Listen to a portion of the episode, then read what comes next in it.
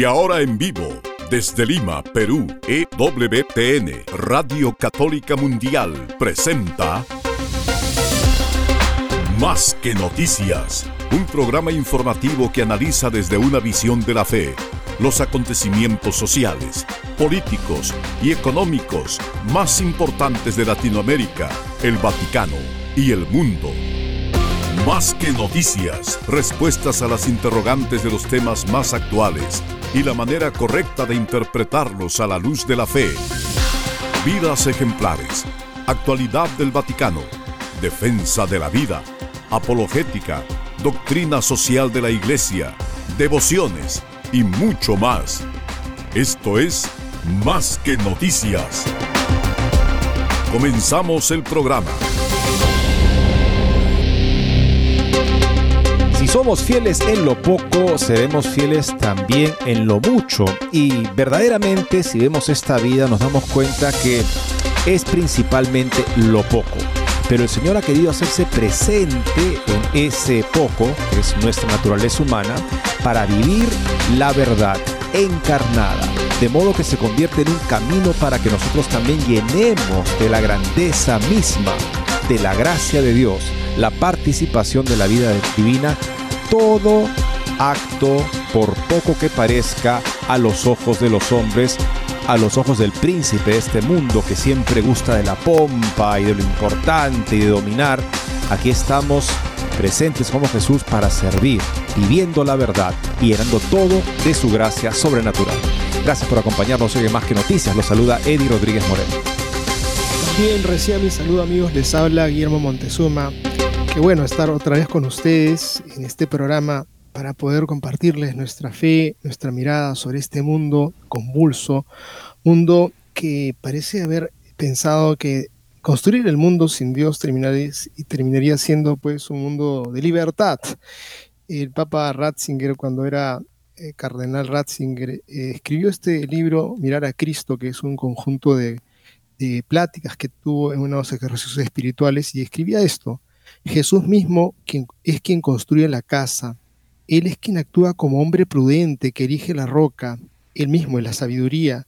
Si nos quedamos solos con nuestras propias fuerzas, no conseguiremos construir nuestra vida como sólida casa. Nosotros seremos sabios cuando salgamos de nuestro estúpido aislamiento de la autorrealización que construye sobre la arena de la propia capacidad. Seremos sabios cuando dejemos de intentar cada uno por su cuenta y aisladamente construir la casa particular de nuestra vida individual. Nuestra sabiduría consiste en construir con Él la casa común la forma que nosotros mismos nos convirtamos en su casa llena de vida.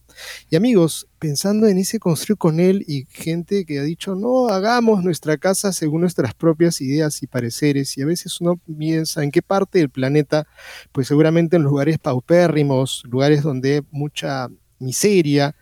No, amigos, el mundo estaba de cabeza y en los lugares en donde uno podía pensar, no, estos sitios que podía ocurrir en zonas de tanto avance en la vieja Europa, pues fíjense que tenemos una noticia que compartirles sobre unos levantamientos de protestas contra sus gobiernos. ¿En dónde? Pues en Europa mismo. Eh, son agricultores eh, de toda Europa que se están uniendo y armando una bataola tremenda en Alemania, en Polonia, en los países bálticos, en Rumanía, en Bulgaria, en Francia. ¿Contra qué? Contra las políticas de la Unión Europea. Vamos a darle los pormenores de este levantamiento que se da, que en verdad nos sorprende, pero sabemos que hay motivos y eso es lo que vamos a analizar. Y por otro lado, amigos, ¿cuál es la estrategia de Irán? ¿Tiene acaso una estrategia en este caos que se extiende a lo largo y ancho del Oriente Medio, en efecto es así. Más conflictos, más poder. Esta es la estrategia de Irán. La escalada en el Mar Rojo es parte de la estrategia de Teherán para crear caos entre los países árabes con el fin de facilitar su dominio en la región. El fracaso de la política demócrata estadounidense está en el trasfondo. Escribe Suat Sbai para la Brújula Cotidiana. Y también queremos contarle algo que está ocurriendo en Polonia, amigos, con la inauguración de este nuevo presidente que en las primeras semanas ya manifestaba su aversión hacia todo el tema de la vida, de la familia, pues no solamente está manifestando ese caos que maneja dentro de su perspectiva en lo que respecta a la moral, la vida, la familia, sino todo un lío. Está Polonia experimentando una tremenda anarquía y un estado de desestabilización de la nación. Vamos a darle también los pormenores de este inicio de eh, un gobierno que ahorita asoma como un prospecto que a futuro probablemente no vaya a durar mucho tiempo. Y lo más escandaloso es que tiene el completo respaldo de la Unión Europea para este desgobierno, este ataque a su oposición política utilizando recursos que están ya al margen de la ley. ¿Qué hacer cuando las instituciones internacionales que deberían coordinar la actividad en los países eh, miembros para su prosperidad se convierte en un órgano de presión ideológico? Bueno, habrá que tomar el camino que ha tomado Hungría. La Unión Europea le corta la financiación a Hungría Orbán responde, lo que les pase a nuestros hijos y nietos es mucho más importante que el dinero. Una postura ejemplar. Y tenemos una nota que quedó en pendiente, amigos, que pareciera una nota que están hablándonos de un país del muro rojo del comunismo más radical, rancio, totalitarismo. No, esto nos viene desde el Canadá. Estamos hablando de Jordan Peterson, Peterson, un psicólogo que ha hecho duras críticas hacia el tema de las mutilaciones trans. Pues fíjense ustedes que un tribunal canadiense ha confirmado que hay que reeducar a este señor. Vamos a analizar esta eh, nota porque no se queda de brazos cruzados y está dándole cara y está dándole con mucha valentía a esta forma de totalitarismo en esta parte del planeta que según muchísimas personas podrían decir, Canadá no puede ser, es el lugar de, un altísimo nivel de vida, pero fíjense, un altísimo nivel de vida donde hay políticas totalitarias y por supuesto adheridas a la agenda LGTB. Y el totalitarismo no se reduce a estados, como decíamos, también es, está presente y pujante, queriendo imponerse a través de organismos internacionales como la ONU. Muchos expertos y comentaristas han criticado a la OMS después de que su director pidiera a los países que firmaran un acuerdo pandémico global sobre la enfermedad X, que todavía no existe, mientras hablaba en el Foro Económico Mundial de Davos. Les traeremos también esa inquietante propuesta. Amigos, y una nota de la generación Z o la Gen Z, que son esos muchachos que nacieron entre el año 1997 y 2012, pues hay un estudio que queremos compartirles sobre aquello que piensan en torno a la temática de religión.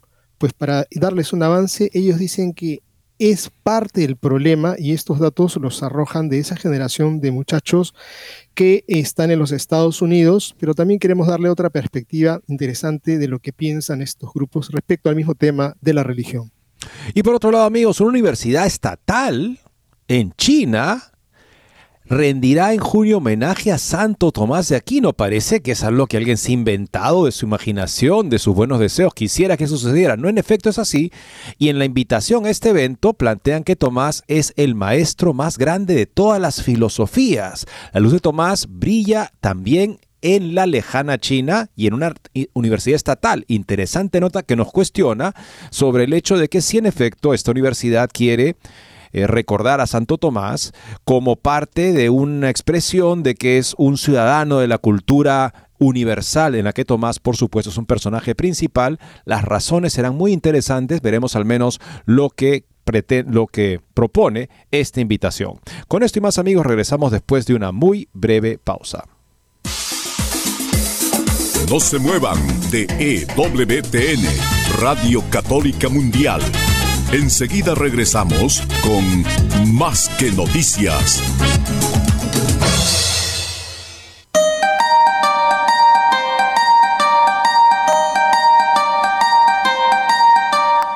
No olvides seguirnos en Facebook como Más que Noticias EWTN. Allí podrás encontrar las noticias que tratamos día a día en el programa. Además, pueden escribirnos con sus comentarios o sugerencias.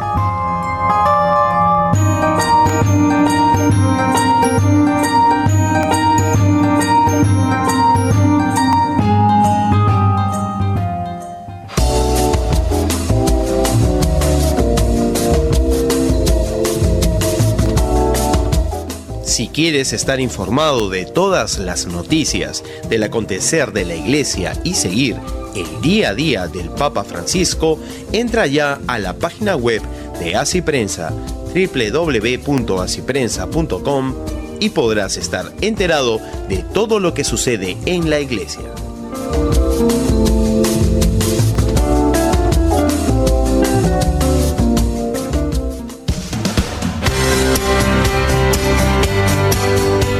Ya regresamos en EWTN, Radio Católica Mundial, con su programa Más que Noticias. Más conflictos, más poder. Esta es la estrategia de Irán. Un análisis de Swat Sbai para la brújula cotidiana. La reciente escalada de los rebeldes hutíes en el Mar Rojo, consecuencia directa de las acciones de Irán, partidario financiero y político de los hutíes, incluso en clave anti-saudita, pone claramente de relieve la ambición de larga data de Teherán de lograr la supremacía regional desde la Revolución Islámica de 1979. Este acto de agresión representa una pieza fundamental en la compleja estrategia geopolítica de Irán, arraigada en el suprematismo religioso, el etnocentrismo y el deseo constante de redibujar el mapa de la civilización islámica a su propia imagen. La formación por parte de Irán del llamado Eje del Mal no es solo una alianza que Teherán ha rebautizado como Frente de Resistencia, que incluye además de Hezbollah, también a Hamas y grupos proiraníes activos en Irak y Siria, sino también una campaña sistemática para observar el capital árabe en su órbita ideológica. Al explotar las divisiones sociopolíticas y sectarias existentes, Irán orquestó una situación en la que los Estados Unidos perdón, los estados árabes se enfrentaban entre sí y contra el bloque occidental israelí, obstaculizando su camino hacia el progreso independiente y la unidad. Las acciones de Teherán deben interpretarse como parte de un juego de poder hegemónico, de dominio regional, cuyo objetivo final es establecer la supremacía iraní en el mundo islámico y contrarrestar la influencia occidental y en clave ideológica lograr la histórica venganza contra el mundo suní. Sabemos que Irán es la única potencia shita, que es una de las dos grandes divisiones del Islam, el resto del mundo islámico es predominantemente sunita. Bueno, aquí habría en juego una histórica venganza contra el mundo suní, percibido como opresor de los chiitas desde el siglo VII después de Cristo, con las persecuciones de los descendientes del profeta Mahoma a través de Ali, su primo y yerno. Las acciones de los hutíes en el Mar Rojo en respuesta a la reacción militar de Israel a los ataques de Hamas representan una medida calculada dentro de esta estrategia más amplia que afecta a todos. Por ejemplo, los ataques de los hutíes contra el transporte marítimo en el Mar Rojo están teniendo un impacto en la llegada de caucho Michelin Vitoria a España, que tuvo que recordar producción. Además, esta estrategia de los hutíes, que gobiernan gran parte de Yemen y controlan las Fuerzas Armadas, sirve para reavivar las tensiones árabe-israelíes en un momento en el que la normalización entre Arabia Saudita e Israel parece posible, amenazando las aspiraciones de Irán como superpotencia regional interesante. ¿no? Hubo un acuerdo justamente bajo la presidencia de Donald Trump en el cual por primera vez se reconocían y se establecían relaciones comerciales formales entre Arabia Saudita e Israel, por ejemplo. Y esto, esto avisoraba un futuro de paz y cooperación en la región que por supuesto pondría en jaque las aspiraciones de Irán que requieren enfrentar a todo el resto del mundo árabe con Israel, con el occidente entre sí mismos para que desde ese caos Irán pueda tener un predominio en la región, es lo que plantea justamente este articulista. Y aquí hay que abrir un paréntesis. Estados Unidos ha decidido reincorporar a los hutíes a la lista mundial de terroristas en respuesta a los ataques en el Mar Rojo. Esta decisión previamente revocada por Joe Biden en 2021 para facilitar el envío de ayuda a Yemen entrará en vigor dentro de 30 días y demuestra un nuevo fracaso de la política demócrata en Oriente Medio, tanto como las políticas implementadas por la entonces administración Obama en contra del Irán nuclear, un tipo de política que es más, según los observadores, facilitó el desarrollo de un programa que no se limita a fines de energía pacífica, sino que busca en efecto estar en capacidad de poder producir bombas atómicas. Si Irán fuera capaz de al menos amenazar con hacer eso, el Medio Oriente, amigos, se convertiría en 10 veces más un polvorín de guerra de lo que es ahora.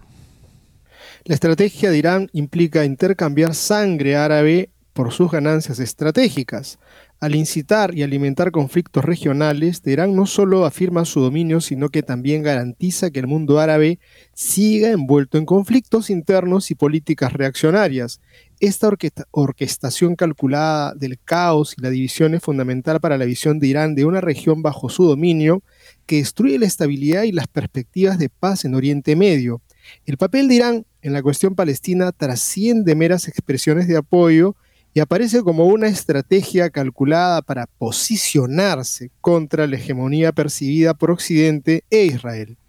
Esta actitud estratégica no se limita a ofrecer ayuda, representa una parte clave de la búsqueda más amplia de Teherán de influencia y control en el mundo árabe. Las declaraciones del ayatollah Khomeini y el ayatollah Khamenei resultan como resaltan cómo Irán ve la cuestión palestina no solo como un compromiso político, sino como un imperativo moral y religioso. Sin embargo, un análisis más profundo sugiere un motivo complejo detrás de estas proclamaciones, interpretando el apoyo explícito de Irán a grupos como Hamas, que se refiere al Islam sunita, como un movimiento estratégico para fortalecer su propia ideología revolucionaria. O sea, apoyan un grupo sunita, pero con tal de crear desestabilidad, conflicto en Medio Oriente, que es lo que les beneficia a ellos. Un Medio Oriente estable y en paz haría que surgieran la predominancia de naciones sunitas y eso es lo último que Irán quiere. Este enfoque tiene un doble propósito. Disfrazar una animosidad profundamente arraigada hacia las naciones árabes bajo el disfraz de solidaridad y atrapar a Irán en un conflicto perpetuo con adversarios poderosos avanzando su agenda bajo el pretexto de defender a los oprimidos. Esa estrategia mantiene efectivamente a la región enredada en un conflicto interminable, lo que permite a Teherán explotar narrativas de victimismo para extender simultáneamente su influencia. En esencia, el compromiso de Irán con la causa palestina tiene menos que ver con la liberación y más con la explotación del conflicto para afirmar su dominio en Medio Oriente.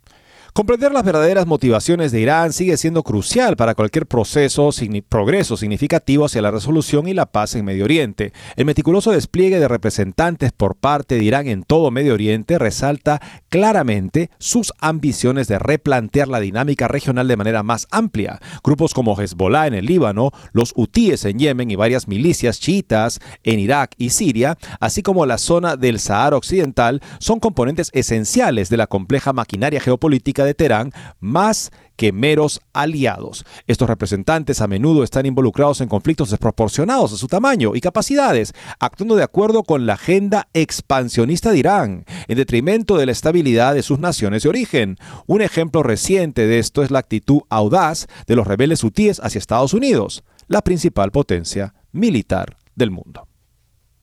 Las tácticas de Teherán alimentan las tensiones regionales, creando un ciclo interminable de violencia y represalias.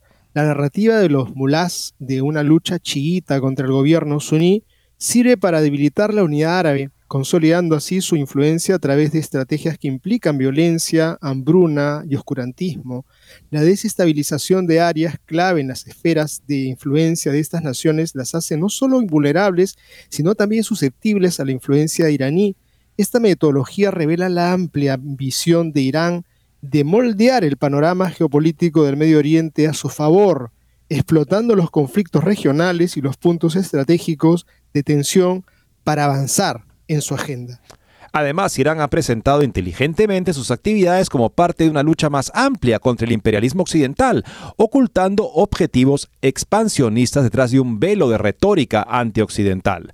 Abordar la sombra de la guerra emprendida por la República Islámica de Irán en Medio Oriente requiere una respuesta cohesiva de los estados árabes y una acción estratégica a nivel internacional. Las naciones árabes deben superar sus divisiones internas para contrarrestar eficazmente la influencia de Teherán, una amenaza global incontrolable un tsunami que cobrará más víctimas y devastará muchas naciones. Una perspectiva muy informada para que entender mejor por qué Medio Oriente no acaba de estabilizarse. Porque si se estabiliza, eso beneficia a la mayoría de naciones sunitas. Y Teherán, que es el enemigo histórico que busca la venganza supuestamente contra los descendientes de Mahoma, realizada por la facción sunita contra los chiitas, cuya única potencia en Medio Oriente es Irán, requeriría mantener una política de confrontación constante entre las naciones sunitas, de manera que Irán pueda aprovechar ese conflicto para afianzar su supremacía. Es la única manera que ve el régimen iraní de poder prevalecer sobre Medio Oriente, causando interminables conflictos entre los mismos árabes sunitas y no tiene pierde el discurso cuando hablan de nosotros estamos defendiendo la causa de los pobres, defendiendo nuestra cultura, defendiendo sus bolsillos, defendiendo sus intereses de poder y es realmente un agente absolutamente nefasto y negativo para que pueda llegar la paz a estos lugares. Ah, los agricultores... veamos lo que está pasando en Europa justamente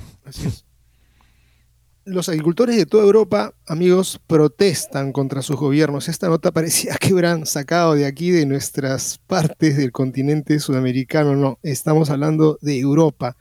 Son los agricultores de toda Europa que se están uniendo. Se ha extendido ya la protesta a Alemania, Polonia, los países bálticos, Rumanía, Bulgaria, Francia. ¿Contra quiénes?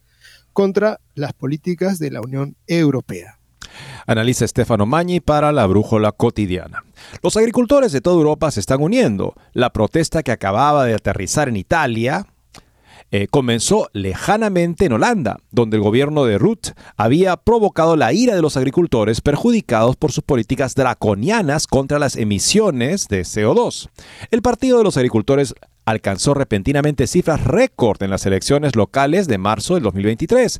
En cambio, esta ronda de protestas comenzó en Alemania, pero también infectó inmediatamente a los países bálticos, Polonia, Rumania, Bulgaria y Francia. Las principales causas de estos movimientos que adoptan tácticas similares se pueden dividir en dos, marchas de tractores en las ciudades y bloqueos de carreteras. En Oriente la razón es sobre todo la guerra en Ucrania, Lituania y Letonia protestan para obtener el cese definitivo de las importaciones de trigo ruso. Por el contrario, en Polonia, Rumania y Bulgaria, la protesta es contra la importación de trigo ucraniano que pasa por sus países para sortear el bloqueo naval ruso, pero que de este modo compite con los agricultores locales. En Bulgaria, el gobierno y los manifestantes llegaron a un compromiso, mientras que en Rumania la mediación fracasó y la protesta continúa. A la manifestación de los agricultores se une la de los camioneros, especialmente en Polonia, en los pasos fronterizos con Ucrania. Y la razón siempre es la competencia con los colegas ucranianos. Los lituanos también protestan contra el uso de tierras cultivables para la reserva natural de la pradera. Y los rumanos por no haber concedido las subvenciones prometidas como compensación por las pérdidas sufridas a causa de la sequía. Los ecos de la guerra están mucho más lejos de Alemania y Francia, donde los tractores son empujados a las calles por las políticas ecológicas de los gobiernos nacionales. En Francia, los coordinadores anunciaron el 22 de enero, pues esto ha sido para quienes están leyendo luego, que la protesta seguirá adelante y están creando puestos de control en cada vez más ciudades especialmente en el sur. Un primer intento de mediación por parte del nuevo gobierno de Atal fracasó también porque es difícil encontrar con quién hablar. El sindicato de agricultores, FNSA, no controla el movimiento. Uno de sus representantes, que habló en una manifestación en Toulouse, fue abucheado cuando hablaba. Las principales demandas, como en Alemania, son no a los nuevos impuestos sobre los combustibles agrícolas y no a la hiperregulación ambos efectos de las políticas ambientalistas del presidente Macron. Francia no es ajena a este tipo de movilización espontánea. Los chalecos amarillos también fueron un movimiento nacido contra los impuestos al combustible y desarrollado lejos de París, al margen de los partidos y sindicatos tradicionales. La protesta de los agricultores franceses también puede tomar un, un cariz violento. O el 19 de enero, una bomba fue detonada en la sede de la Oficina de la Política Medioambiental de Carcasona, por la noche sin provocar víctimas, solo rupturas de cristales, como gesto puramente demostrativo, reclamando con graffiti por un desconocido comité de acción de enólogos, o sea, productores de vino. En Alemania, sin embargo, las marchas de tractores en las que también participó Berlín, 5.000 vehículos marcharon por el centro de la capital. Continúan por tercera semana. Tampoco en este caso el intento del gobierno de Scholz, liderado por los socialdemócratas, de dar un paso atrás, no detuvo las manifestaciones. El ministro de Finanzas, Christian Lindner, intentó comunicarse con el público berlinés el 15 de enero, pero fue abucheado y efectivamente expulsado. La protesta alemana es claramente contra las políticas ecológicas, en oposición a un gobierno verde y socialdemócrata. En entrevistas concedidas a un periodista de la revista Spiked, esta motivación emerge claramente. Se tiene la sensación de que los agricultores ya no son bienvenidos en Alemania. Quieren abolirnos. No estoy seguro de que sea la cifra correcta, pero unas 10 granjas al día mueren debido a demasiadas malas decisiones. Mi finca, que mi familia gestiona desde hace unas 10 generaciones, está en riesgo de extinción.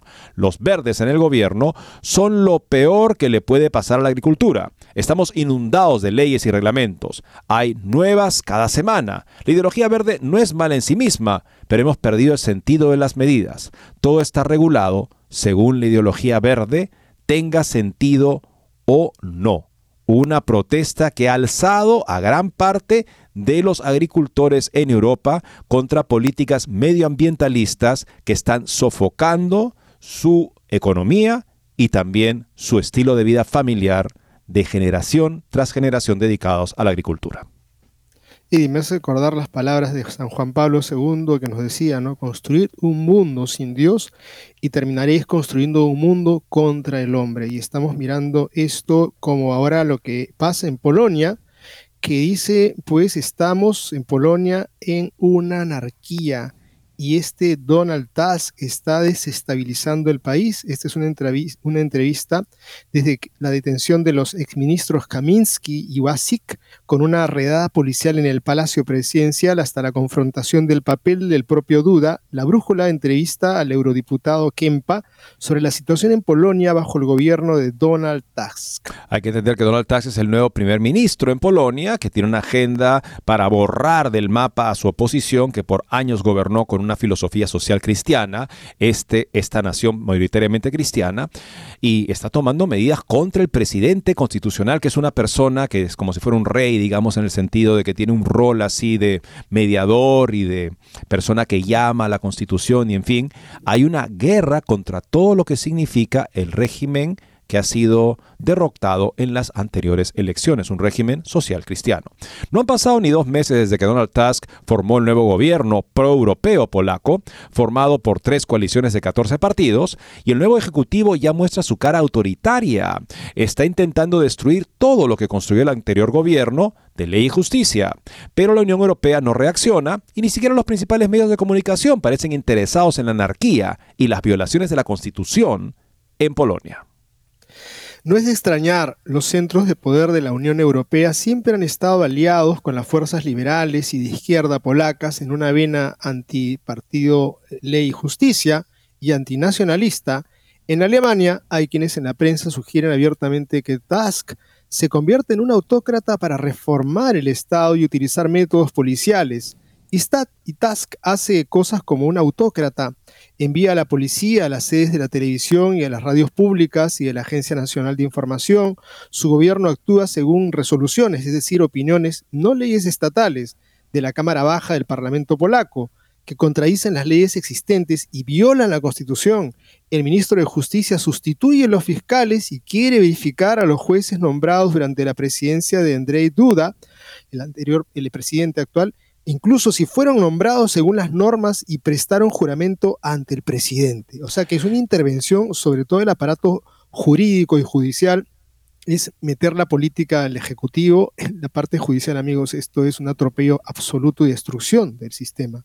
Hostigar con decretos, incluso la constitución, es lo que está pasando en Polonia. Pero ocurrió otro hecho muy grave que muestra el rostro casi dictatorial del actual gobierno, la detención de dos diputados y exministros del SEM, Maurice Kamiński y Marcial Wasik, que tuvo lugar en el Palacio Presidencial por la policía que irrumpió en la residencia del jefe de Estado durante su ausencia. Los dos ministros se convirtieron en los primeros prisioneros políticos de la era Tusk. La nueva brújula habló de ello con Beata Kempa, ex jefa de la Cancillería de los primeros ministros Sladju y Morawiecki y actualmente miembro del Parlamento Europeo, Partido Polonia Soberana. Le preguntaron, señora Kempa, en Polonia están detenidos los miembros de la Cámara Baja del Parlamento y exministros Maurice Kaminski y Marcel Wasik, por primera vez en 35 años, es decir, por primera vez desde la caída del totalitarismo comunista, volvemos a tener presos políticos en Polonia.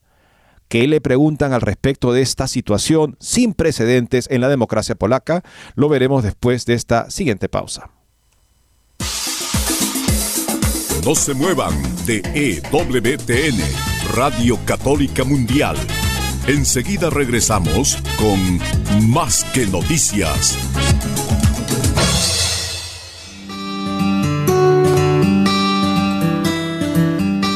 En la página web de EWTN podrás encontrar los programas de EWTN Radio y Televisión. Solo tienes que descargar los podcasts y así encontrarás tus programas preferidos. Recuerda en www.ewtn.com.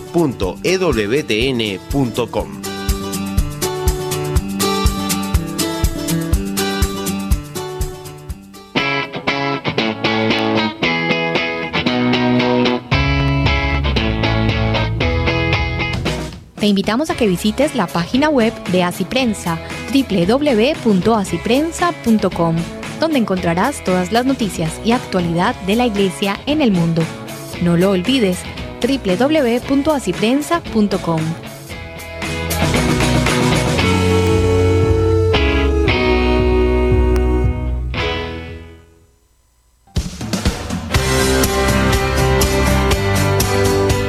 Ya regresamos en EWTN, Radio Católica Mundial, con su programa más que noticias. Para comunicarse en vivo con Más que noticias, nos pueden llamar desde Estados Unidos al teléfono gratuito 1-866-398-6377 y desde cualquier parte del mundo al 205-271-2976. Le preguntan entonces a usted diputado polaco que da su perspectiva sobre este asalto al orden constitucional en marcha en Polonia, apoyado por la Unión Europea que siempre ha querido que Polonia cambie, incluso constitucionalmente, y se alinee con las prioridades internacionalistas, LGTBistas, abortistas de la comunidad europea. Le pregunta señor Kempa, en Polonia están detenidos dos miembros de la Cámara Baja del Parlamento y exministros, Mariusz Kaminski y Maciek Wazik, por primera vez en 35 años, es decir, por primera vez desde la caída del totalitarismo comunista, volvemos a tener presos políticos en Polonia. ¿Por qué no todos en el mundo se dan cuenta de la gravedad de este hecho que se ignora o se malinterpreta? Le preguntan. Y responde la señora Kempa, Beata Kempa, la situación que afrontamos hoy demuestra que no se trata solo de un delito judicial, sino sobre todo de la propagación de la anarquía, un fenómeno muy peligroso y multidimensional. Es la primera vez en la historia de Polonia que parlamentarios elegidos democráticamente e indultados por el presidente de la República han sido tratados de forma tan brutal e ilegal. El presidente señaló con razón que Kaminski y Wasik nunca deberían haber sido acusados en este caso. Estas son también las personas que lucharon contra la corrupción masiva en Polonia, la mayoría de las veces contra la corrupción del cuello blanco. Cabe destacar que fueron condenados por el juez Wojciech Lasewski, quien en su correspondencia por correo electrónico los animó a llevar a cabo una campaña antigubernamental contra el Partido Justicia y Legalidad y luego cometieron repetidamente el delito de perjurio. Le preguntan, no todo el mundo sabe que Kaminsky y Wasik dirigían la Oficina Central Anticorrupción, que en el pasado atacó a varias mafias y organizaciones criminales. IVA, combustible, juegos de azar, mafia de la tierra, que prosperaron durante el periodo del primer gobierno de Tusk y que también afectaron su entorno. Y responde así la, eh, la diputada. El nuevo gobierno, al arrestar ilegalmente a estos parlamentarios de ley y justicia, también está enviando una señal clara a estos círculos criminales de que ahora pueden hacer lo que quieran, porque quienes se opusieron a ellos han sido castigados. Se trata de una acción que debilita gravemente al Estado desde el punto de vista económico, también porque el caos legal que se está creando desalentará las inversiones en Polonia.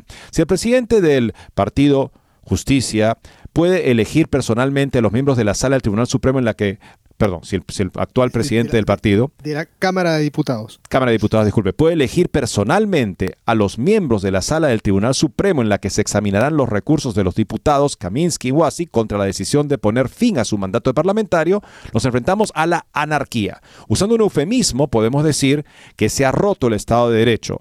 Esto es aventurismo político, una trifulca política. Le pregunta, no todo el mundo es consciente de la gravedad de la detención de los parlamentarios. ¿Podría usted recordar las circunstancias? Y responde así, agentes de policía entraron en la sede del presidente de la República y arrestaron a los parlamentarios invitados del presidente.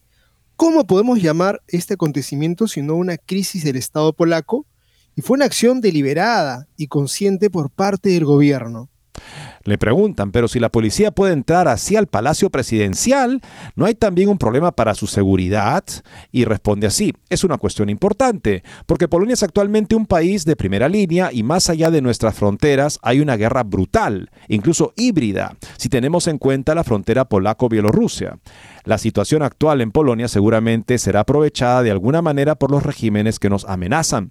Tusk debe ser consciente de que está desestabilizando completamente el país y que existe una amenaza para la seguridad del Estado y de sus ciudadanos. Desafortunadamente, todo lo que sucede hoy en Polonia también está controlado por los viejos servicios secretos a los que Tusk prometió restaurar los privilegios que les quitó el gobierno anterior.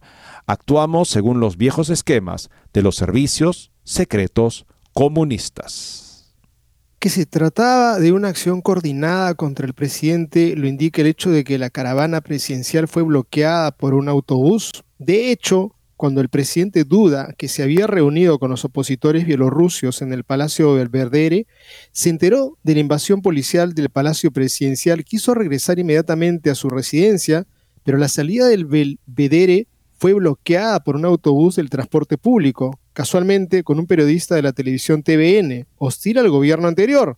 Por lo tanto, se trataba de la implementación de un plan bastante simple pero descarado del servicio secreto. Hay personas que no se detendrán ante nada con tal de dañar al actual presidente.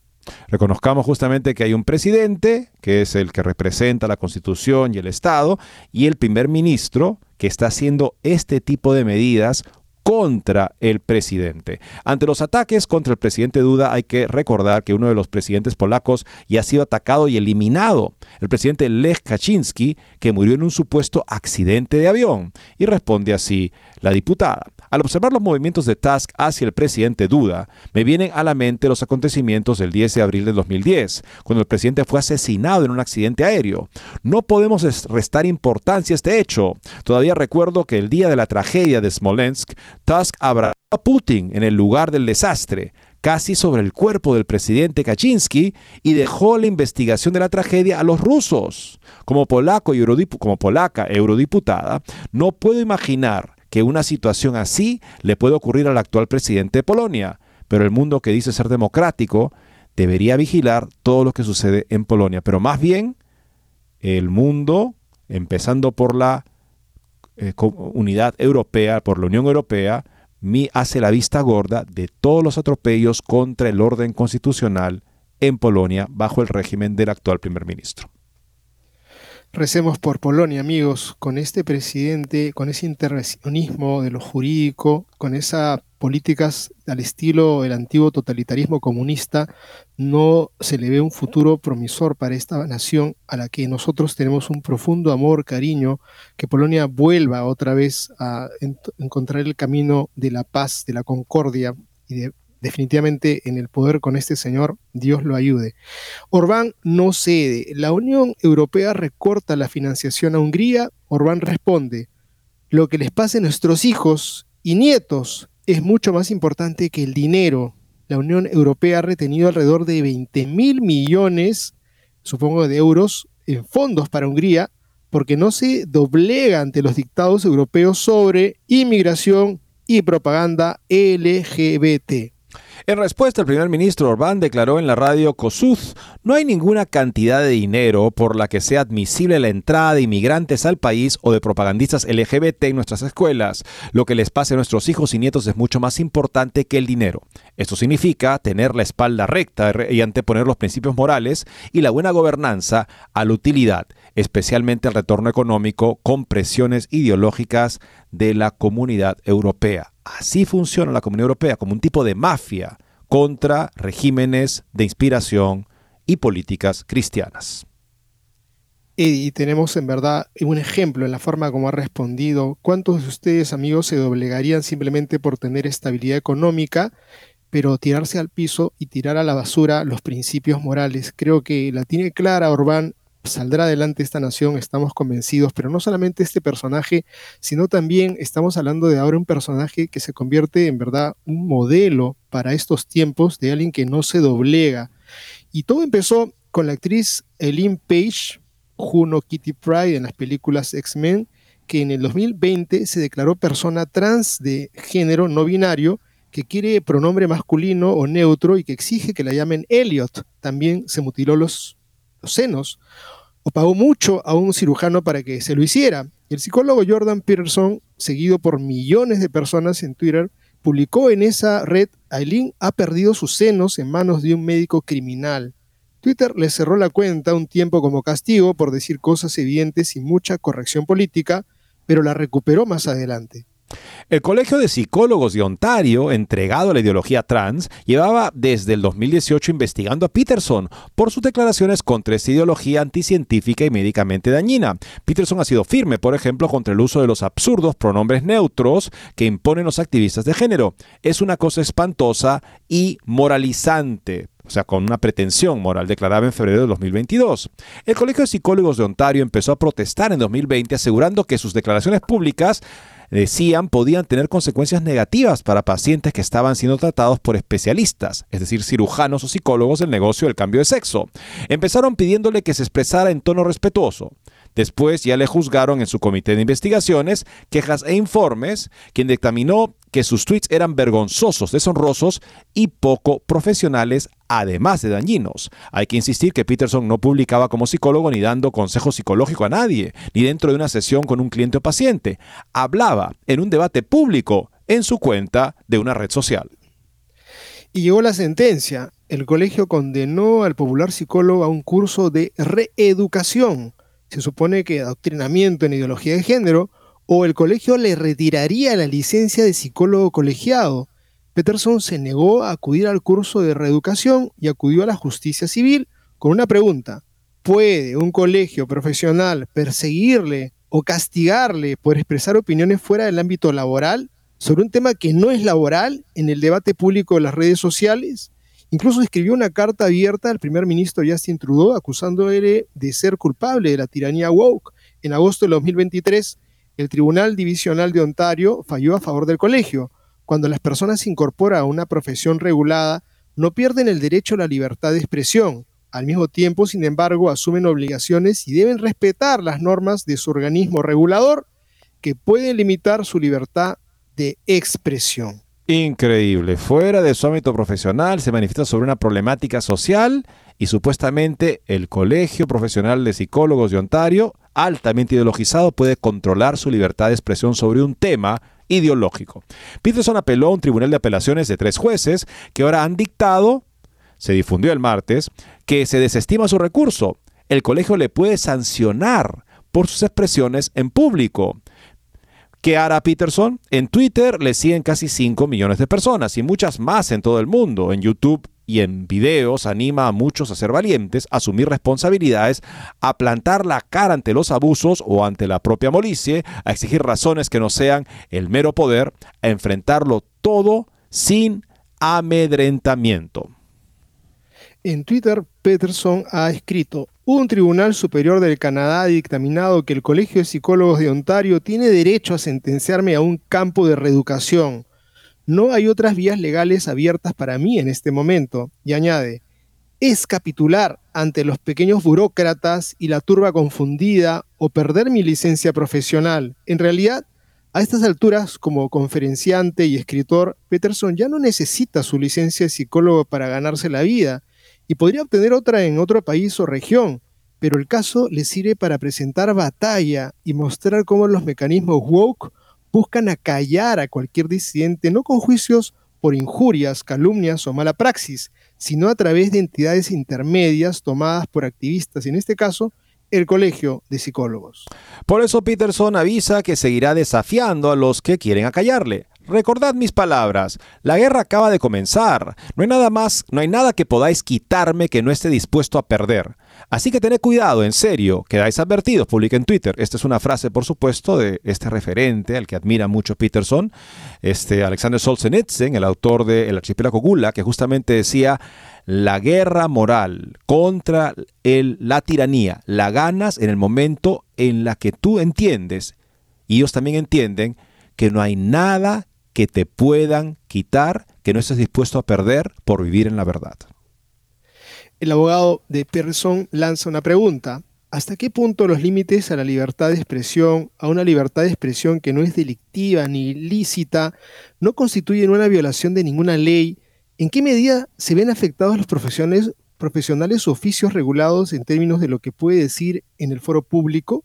En el 2016 ya avisaba James Gottram abogado y escritor de Alliance Defending Freedom, las leyes SOGI, Sexual Orientation Gender Identify, se usan para acosar a cristianos y a personas opuestas a la ideología de género, y no sirve de nada tratar de tranquilizar a los activistas de género con pequeñas sesiones, porque ellos exigen la sumisión total y que se quebrante la conciencia ética de los disidentes. Ponía ejemplos claros de cristianos acosados por estos activistas, la fotógrafa de bodas Aileen Hagening, la florista Baronelle Stutzman, el pastelero Jack Phillips o el impresor de camisetas Blaine Adamson, todos fueron perseguidos y acosados judicialmente por negarse a celebrar y alabar actividades que iban contra su conciencia, servir en una boda gay o escribir y difundir mensajes LGBT. En Canadá también avisaba el sociólogo Matthew Bockcott, autor de la Revolución Racialista, el movimiento woke busca, sea como sea, reeducar a todos, aunque sea a golpe de amenaza y multa. El caso de Peterson es ejemplar y los wokeistas quieren que sea ejemplificante. También desde Europa, Rodrigo Ballester, director del Centro de Estudios Europeos del Matthias Convius Collegium, avisa que no se debe ceder en la batalla del lenguaje y la libertad de expresión, ni género neutro, ni palabras prohibidas, ni pronombres obligados, porque el lenguaje es la clave de esta batalla por la libertad y el derecho a hablar de la verdad. En el 2022, un experto abogado, Paul Diamond, que lleva 30 años representando los derechos de cristianos en los tribunales de mayor rango en el Reino Unido y en el Tribunal Europeo de Derechos Humanos, avisaba la estrategia woke más común, el uso de comités de conducta profesional. Cada vez más vemos cuerpos profesionales no legales que van contra maestros, doctores, abogados, diciendo que no podrás practicar tu profesión debido a tus creencias. En vez de acudir a verdaderos tribunales, antes los juquistas prefieren usar colegios profesionales o asociaciones para amedrentar y reeducar. El caso de Peterson y el Colegio de Psicólogos de Ontario, como estamos viendo, es un ejemplo de manual. Me permito recordar lo que decía un expresidente de la Asociación de Psicólogos Americana, que todo camino hacia el poder, hacia la dirección dentro de la asociación, pasa por eh, la, el ok, la aprobación de activistas LGTBistas que están eh, que trabajan para la asociación en la oficina de asuntos LGBT. Esa, oficina es la que decide quién llega a ser presidente y quién no. De modo que tener una posición en la que uno cuestiona ese tipo de ideología hace imposible que llegue a tener un cargo de presidencia. Todo está en manos de una ideología que ha sabido apoderarse de instituciones y ahora persigue a sus enemigos culturales a través, no de las cortes siempre, sino a través de esas instituciones para crear un precedente que luego las cortes, también ideologizadas, van a respaldar. Y creo que hay que recordar las palabras del Señor y de Juan Pablo II también que nos decía, no tengáis miedo, no temáis, soy yo. Creo que si llega el momento de la persecución, de la amenaza, nosotros tenemos que permanecer firmes en nuestra fe y nuestro amor por Jesucristo y lo que nos ha enseñado y jamás doblegarnos, hacer cuerpo común con todas las, aquellas personas que son asaltadas, perjudicadas, acorraladas, porque son muchos que están dándole batalla valiente y ahora este es un modelo, sin duda, este Peterson nos debe motivar a todos nosotros a que no bajemos nunca la cabeza, tengamos valentía, porque nuestra fe está puesta en el Señor que es la verdad. Es difícil pensar que el señor Tedros, este, el director de la OMS, con el respaldo de China, que sirvió de escudero cuando reventaba la pandemia, de modo que China jamás fue implicada en ningún tipo de, en fin, eh, falta de responsabilidad por lo que se estaba dando en su país y cómo era presentado. Es más, repetía la narrativa oficial de China, que él en efecto va a estar buscando el bienestar de todos nosotros en el caso de una futura hipotética pandemia. Bueno, muchos expertos y comentaristas han criticado al señor Tedros después de que pidiera a los países que firmaran un acuerdo pandémico global sobre la enfermedad X aún no se da justamente para que pueda la OMS actuar con más autoridad, con más control, mientras hablaba en el Foro Económico Mundial recientemente en Davos. Es amigos, el acuerdo sobre la pandemia puede reunir toda la experiencia, todos los desafíos que hemos enfrentado y todas las soluciones en uno, afirmó. Ese acuerdo puede ayudarnos a prepararnos mejor para el futuro, porque se trata de un enemigo común y si una respuesta compartida que comience desde la preparación, enfrentaremos el mismo problema que el COVID, la fecha límite para el acuerdo pandémico es mayo de este año, dijo Tedros. Espero que para entonces logren este acuerdo pandémico, enfatizó. Pero si el señor Tedros fue el que, el que permitió el auge de esta pandemia al encubrir o repetir la narrativa oficial del gobierno comunista china que fue el que lo puso en su lugar como autoridad en las naciones en la OMS. Así es que, o sea, cuando habla de que tenemos que enfrentarlo juntos, Señor Tedros, usted no reconoce su responsabilidad y tiene un aparato ideologizado, internacionalista, que lo encubre porque quieren tener el poder que usted quiere cobrar y tener a través de este acuerdo. Muchos críticos de la Organización Intergubernamental criticaron inmediatamente los comentarios de Tedros. ¿Por qué no le decimos a la OMS que se vaya al infierno? Escribió el ex líder del partido Brexit, Nigel Farage, en X. ¿Cómo sabe que la enfermedad X es 20 veces más mortal cuando ni siquiera sabe qué es? Comentó la doctora Kat Lindley. ¿Cómo se desarrolla una vacuna para la enfermedad X? El científico Mike Donio preguntó. ¿No sería necesario primero saber cuál es la supuesta enfermedad y comprender su causa? Entonces, por definición, ¿no sería necesario definirla como algo distinto a la enfermedad X? Sin embargo, incluso ahora escuchamos que en realidad se están desarrollando vacunas para la enfermedad X. Esto está haciendo sonar todo tipo de alarmas para mí y debería también hacerla sonar para ustedes, comentó en la red X este médico. El gobierno del Reino Unido acaba de confirmar su compromiso con el tratado pandémico de la OMS, afirmó el comentarista político británico James Melville en una publicación de X. Esto es una afrenta a la democracia y corre el riesgo de, entregar importantes componentes de la política de salud pública a la Organización Mundial de la Salud. Alexandra Labo, de Rebel News, publicó un video de Tedros negándose a responder una pregunta que le hizo su colega. Tedros es un funcionario no electo y particularmente irresponsable por lo que decide imponer como regulaciones sobre nosotros. Escribió, no responde preguntas y no le importan las vidas que ha roto durante el encierro. E, el mes pasado, Tero fue criticado después de dar a entender que comer menos carne ayudaría a reducir el cambio climático. Nuestros sistemas alimentarios están dañando la salud y las personas del planeta, dijo en ese momento. Por lo tanto, transformar los sistemas alimentarios es esencial, cambiando hacia dietas más saludables, diversificadas y basadas en mayor medida de plantas. Amigos, este señor sinceramente en el banquillo que se encuentra tendría que salir y más bien tendría que ocupar un, un banquillo y lo que dice, lo que dice, Guillermo es, muy importante. La débil respuesta de la OMS al mal manejo del brote del COVID-19 por parte de China han blanqueado la imagen de China a expensas de la credibilidad de la OMS. Eso es lo que está en juego acá. Y este señor, que sirvió de escudero para esta, esta criminal eh, política de control de daños para el gobierno chino es el que quiere que le demos más poder para poder el regular la siguiente pandemia. Pues, de acuerdo con estas críticas, no queremos darles poder a ningún funcionario no elegido que opta por el camino de apoyar dictaduras que tienen ya un historial de crímenes contra la humanidad genocida, como la dictadura china. Bien amigos, esto es lo que teníamos que contarles hoy día. Estas personas tendrían que pensar que el tiempo se termina, es, es, mirar la eternidad, el juicio del amor al cual nos vamos a someter todos. Muchas gracias.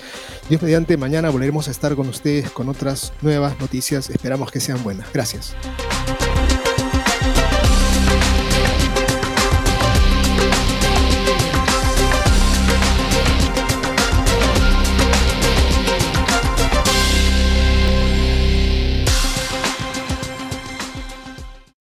¿Te perdiste tu programa favorito de Radio Católica Mundial? No hay problema. Ahora nuestra programación está disponible siempre y a tu conveniencia en formato podcast. Visita nuestra central de podcast en ewtn.com, diagonal es, diagonal radio y busca la opción podcast o también en Apple Podcast o Spotify.